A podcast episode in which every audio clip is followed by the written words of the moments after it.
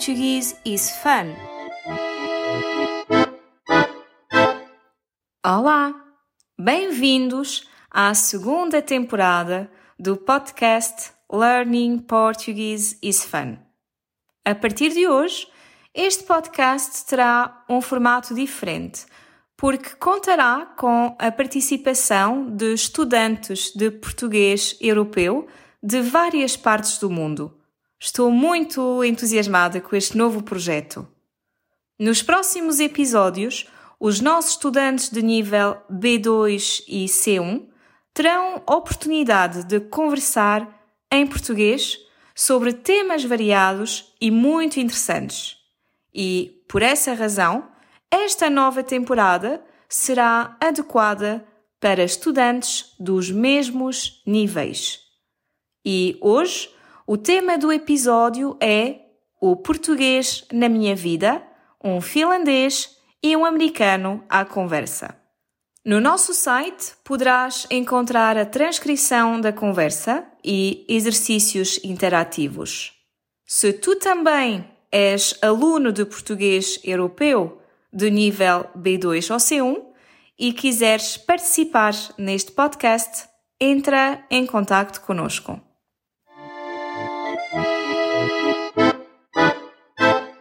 Obrigado aos dois pela vossa presença e colaboração neste podcast.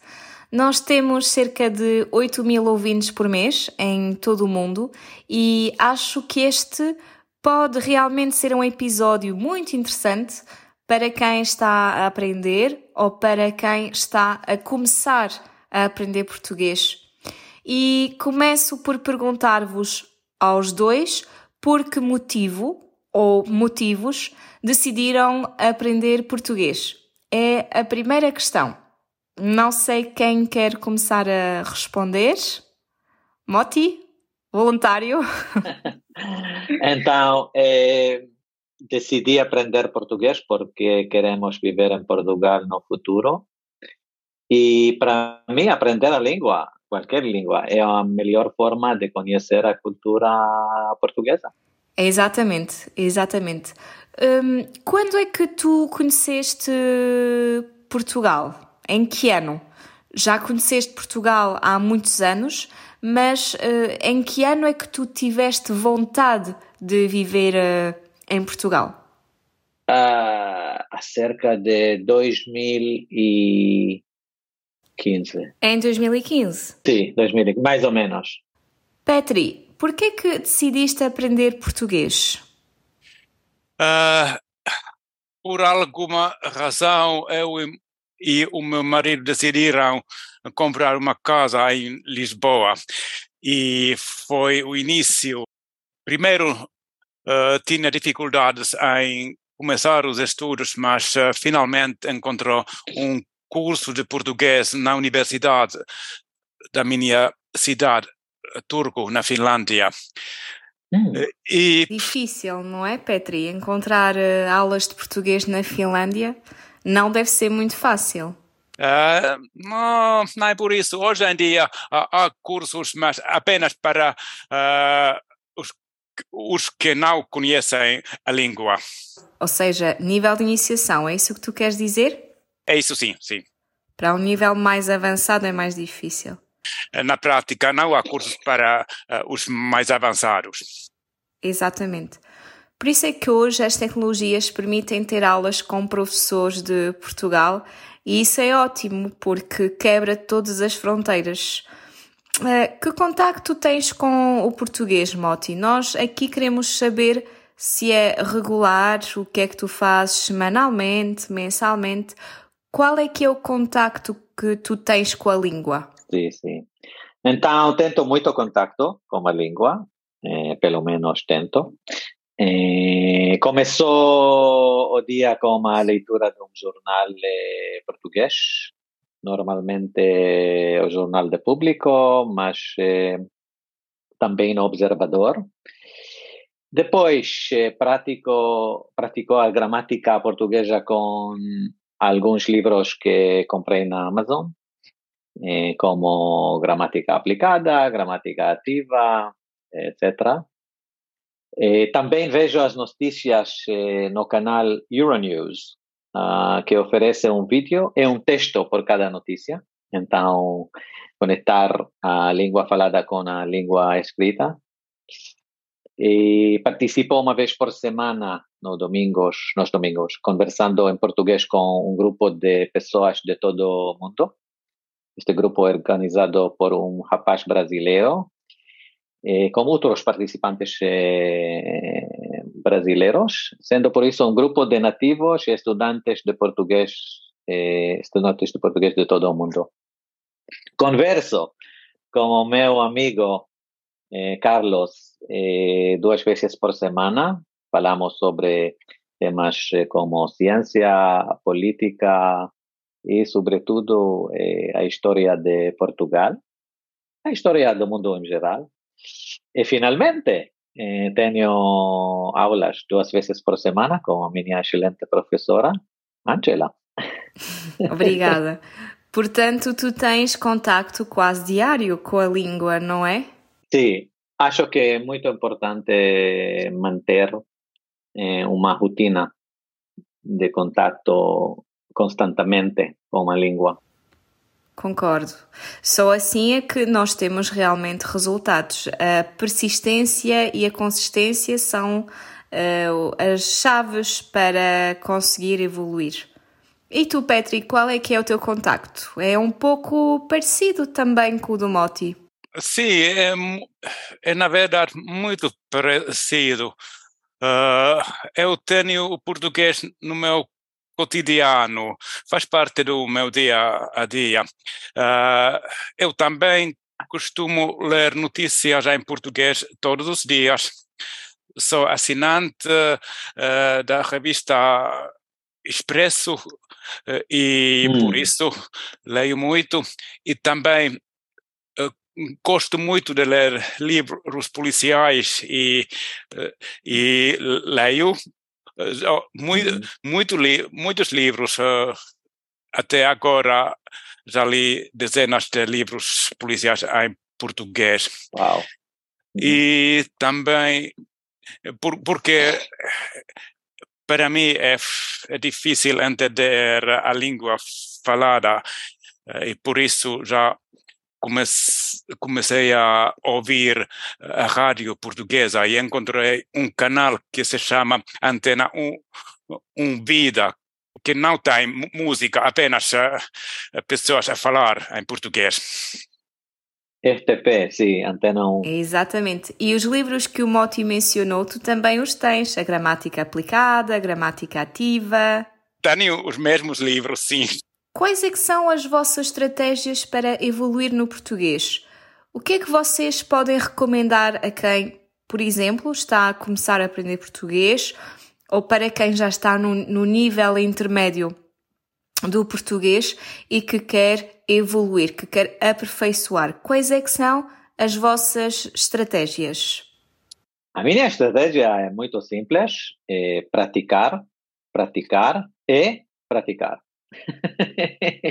Porque com é, uma língua tão complicada como o português, em que não existem regras é, para todos os casos da utilização correta da língua, é absolutamente é, necessário manter uma rotina de praticar diária. como um conselho para aumentar a exposição a muitos aspectos da língua, recomenda-se experimentar várias formas de praticar, como falar com amigos, ler jornais e revistas, escrever artigos no meu caderno eletrônico, resolver problemas gramáticos, especialmente ouvir a língua eh, falada, como Peteri disse, com podcast, eh, notícias, eh, também ver filmes. Ou seja, haver uma exposição quase diária ao português, nem que seja ouvir um pequeno episódio de um podcast de 3 minutos, uma pequena notícia, porque efetivamente a nossa língua é muito rica. É muito rica e é complexa. E tal como tu disseste, as regras gramaticais podem funcionar para um caso, mas não funcionam para outro. Portanto, acaba por ser um pouco uh, mais complicado. E exige muita consistência, muita dedicação para aperfeiçoar, porque difícil não é começar, não é eh, passar do nível A1 para o nível A2. O que é mais difícil é quando nós estamos no nível B1, B2 e queremos passar para o C1. Aqui começa a complicação. Petri, no teu caso, quais é que são as tuas estratégias? Bem, eu gosto de uh, estudar de maneira uh, uh, tradicional, o que significa que gosto de ter livros. Uh, naturalmente é bom ver notícias na internet ou, e ouvir podcast e rádio, mas é uma sensação uh, bom de ter um livro nas mãos e poder uh, ler e sublinhar e escrever. E hoje em dia uh, é fácil começar a aprender uma língua nova, porque não há falta de matéria. Uh, antes não, se, não havia tanta matéria uh, da língua portuguesa europeia, mas, mas hoje em dia uh, há já muito. Sim, eu recomendo ouvir, ler algo todos os dias. Efetivamente, o que tu disseste é importante. Relativamente ao material do português, começa a haver um pouco, um, começa a haver mais variedade de material. Mas há uns 10, 15 anos era bastante difícil uh, para, por exemplo, um estrangeiro que quisesse aprender português de forma autónoma. Português de Portugal, uh, porque português de Brasil, sabemos que existe bastante material. Para um estrangeiro que quisesse aprender português de Portugal, era muito mais complexo do que hoje em dia, porque atualmente há mais facilidade em poder aceder a vários materiais de português europeu e há também mais quantidade. E a última questão que eu tenho para vos fazer é quais é que são, na vossa opinião, os maiores desafios do português? O que é que é mais difícil na língua portuguesa? O Moti já se está a rir. Claramente, o maior desafio em português é a diferença entre a língua falada e a língua escrita. E o problema é mais destacado como português europeu, porque os portugueses comem as sílabas, ao contrário dos brasileiros que as esticam. E dizemos que os brasileiros falam português com açúcar, e para mim, de facto, é muito mais difícil entender os brasileiros do que os portugueses. no grupo, nas notícias, etc. Un otro desafío y a riqueza vocabular da língua, como tu mencionaste, eh, mais de 200 mil palavras, o português é a língua mais rica de todas as línguas de origem latina. E é provavelmente um desafio comum para todas as pessoas que não falam uma língua de origem latina é o modo conjuntivo o subjuntivo, como dizemos em português de, português de Brasil.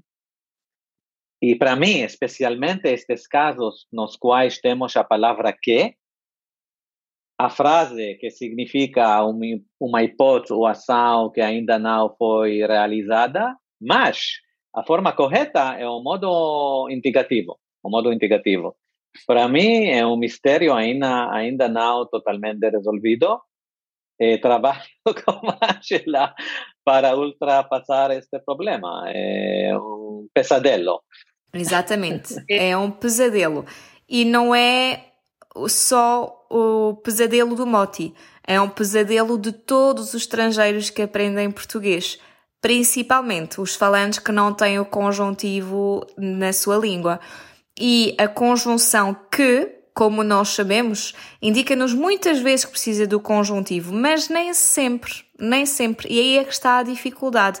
Mas uma coisa sabemos, quando temos um verbo de opinião, acho que, Tenho certeza que, opino que, tendo em conta que é um facto, temos de utilizar o indicativo. Mas quando utilizamos o verbo de opinião com a forma negativa, temos de utilizar o uh, conjuntivo. Um exemplo claro, eu acho que tens razão, modo indicativo, não acho que tenhas razão, modo conjuntivo. O que eu costumo dizer aos alunos é praticar muito e começar pelos verbos regulares, depois verbos irregulares e praticar, praticar, praticar. É efetivamente o segredo.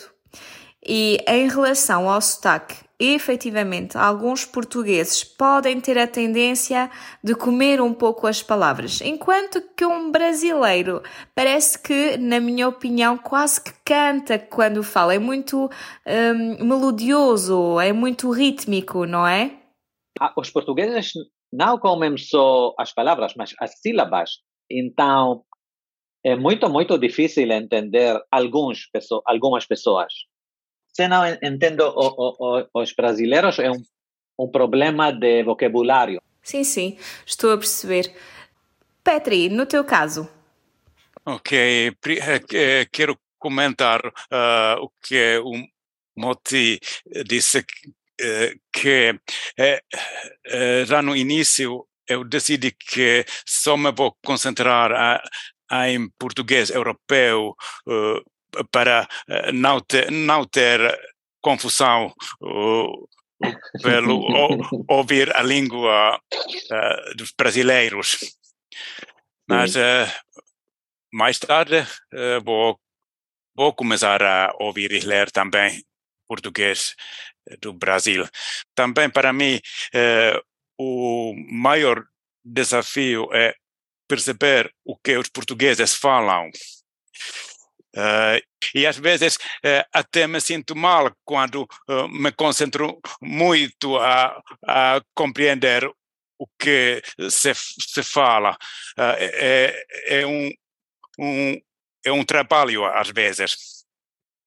Mas também a pronunciação do português tem sido difícil para mim. Há vogais que não temos na nossa língua e hum. nós só temos um S e a variação uh, ou a variedade da letra S uh, uh, são uma quase como um exercício físico para a minha língua e, e a minha boca.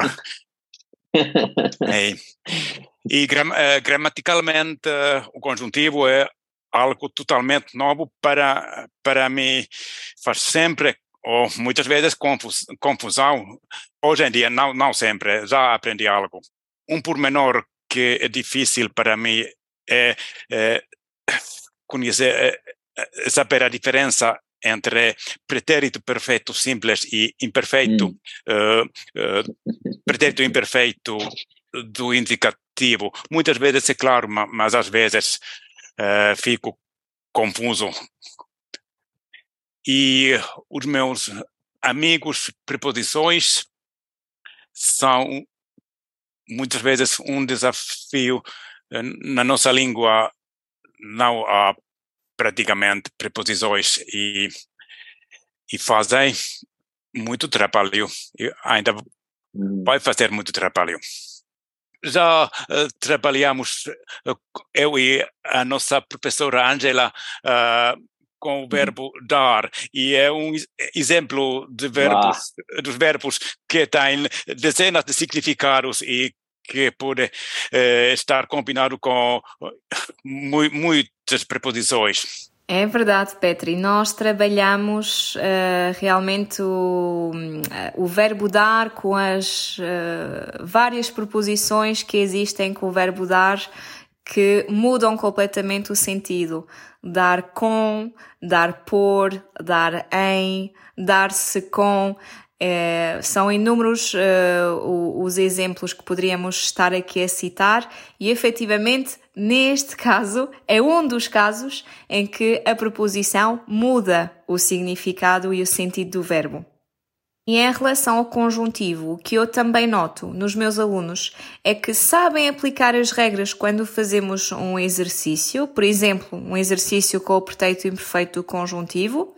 O aluno vai saber completar as frases com a forma verbal correta, vai entender quando alguém está a falar, mas depois a grande dificuldade será usar essas formas, usar o conjuntivo quando se está a expressar, usar o conjuntivo na oralidade. E aí é que está a dificuldade. Isso é um desafio que vocês vão conseguir superar com a vossa prática, com a vossa dedicação e com a vossa persistência, porque um, para um nativo soa-nos tão natural que nós não pensamos nas regras, porque é natural. Nós aprendemos eh, de forma muito inata, nós não pensamos nas regras. Eh, no vosso caso, que estão a aprender a língua, claro que inicialmente têm de aprender as regras e depois, naturalmente, tentar integrar o conjuntivo no vosso discurso. Mas os vossos desafios e as dificuldades que vocês encontram em português são muito semelhantes e tenho a certeza que muitos ouvintes se irão identificar com, com as mesmas uh, dificuldades. Bem, não sei se querem adicionar alguma coisa a esta conversa. Que no, no final do dia é um prazer entender uma língua é, é como exploração para mim. Aprender palavras novas é, é sempre uma conquista. Portanto, incentivo-vos a, a, continuarem a dedicarem-se ao português, tal como o, o têm feito. Um, continuar com o contacto quase diário, mesmo quando estamos de férias, temos o telemóvel, ouvimos um podcast, ouvimos a rádio, ouvimos música nacional. Estar constantemente em contacto é fulcral, porque uma língua perde-se muito rapidamente. E se não for praticada ou se, se perdermos contacto, depois parece que enferrujamos um bocadinho. Por isso é muito importante manter o contacto com a língua. E tenho a certeza de que todos os vossos conselhos e todas as vossas recomendações, todas as vossas dicas vão ser muito úteis uh, aos ouvintes deste podcast. Obrigada